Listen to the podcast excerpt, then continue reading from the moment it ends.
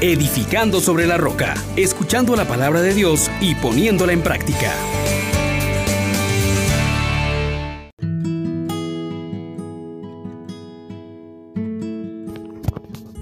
Paz y alegría. En Jesús y María, mis queridos hermanos, les saluda a su hermano Juan Elías. Doy gracias a Dios por este maravilloso día en donde Dios nos vuelve a recordar sus promesas de que será joven el que muera a los 100 años. Démosle todo nuestro corazón, creámosle firmemente e invitemos al Espíritu Santo para que nos conduzca a vivir como Él nos pide, con misericordia, con fe diciendo, oh gran poder de Dios, enciéndenos en tu fuego el amor. Oh Espíritu, que vienes de lo alto, llénanos de Dios. Oh Espíritu, óleo santo, úngenos en el amor. En esta cuarta semana de la cuaresma tomemos al profeta Isaías en el capítulo 65, versículos del 17 al 21. Así dice el Señor, miren, yo voy a crear un cielo nuevo y una tierra nueva. De lo pasado no habrá recuerdo, ni vendrá pensamiento sino que habrá gozo y alegría perpetua por lo que voy a crear. Miren, voy a transformar a Jerusalén en alegría y a su pueblo en gozo. Me alegraré de Jerusalén y me gozaré de mi pueblo.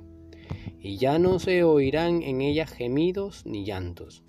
Ya no habrán allí niños malogrados, ni adultos que no colmen sus años pues será joven el que muera a los cien años, y el que no los alcance se tendrá por maldito. Construirán casas y las habitarán. Palabra de Dios. Te alabamos, Señor. Hermanas, hermanos, acercándonos ya al tiempo en que celebramos la victoria de Cristo sobre la muerte con la Pascua, ahora Dios quiere en esta semana de júbilo presentarnos sus proyectos de restauración. Proyectos que eh, suenan maravillosos, incluso para algunos utópicos, algo inalcanzable tal vez, pero Dios no miente. Dios es fiel. Dios cumple y tiene capacidad para que todo aquello que ha prometido llevarlo a realidad. Miren cómo el profeta señala una nueva forma de vivir, hecha por Dios. Y esto es importante tomarlo en cuenta. Nuestros progresos científico, técnico, económico, no es quien va a traer al mundo el gozo, la alegría, la paz.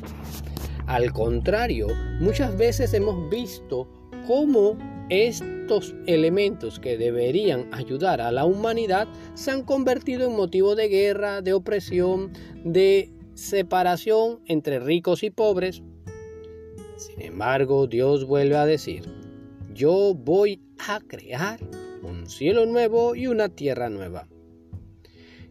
Dios va a restaurar no solo la creación, sino el corazón del hombre, quitando del hombre el llanto, el sufrimiento, y por tres veces el profeta nos habla de gozo y de alegría con una característica perpetua.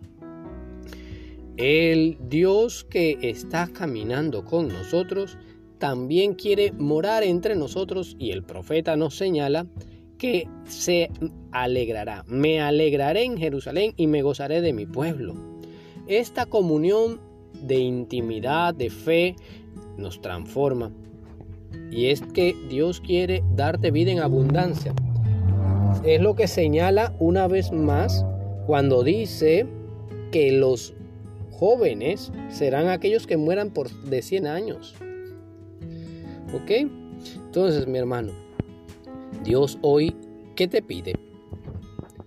Para que esto se haga realidad, tenemos que colaborar. ¿Cómo?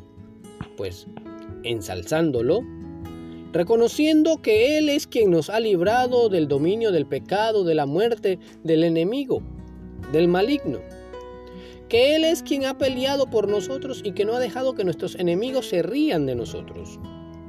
declarando y alabando que Él es quien sacó nuestra vida del abismo y que nos ha hecho revivir, aun cuando nosotros bajábamos a la fosa.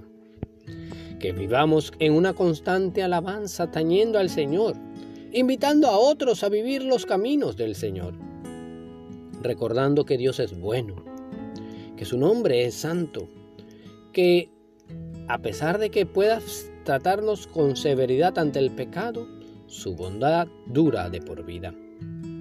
Que si hemos experimentado el llanto en la tarde, por la mañana experimentaremos el júbilo.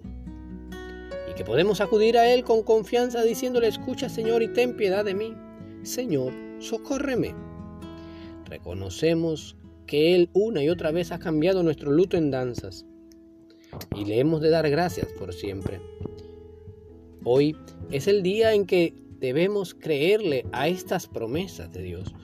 Debemos creerle en Jesús, aquel testigo fiel, el amén, el que de verdad nos ha hecho presente la salvación.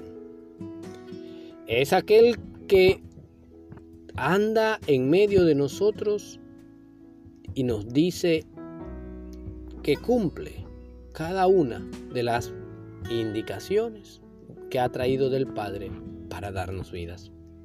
Hermanos, hermanas, aquí está Dios caminando.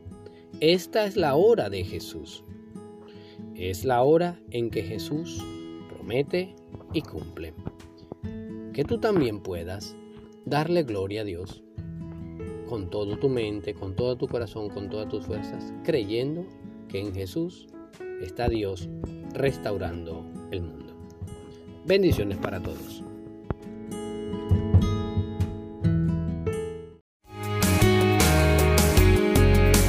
Les exhortamos, hermanos, por la misericordia de Dios, que pongan por obra la palabra y no se contenten solo con oírla.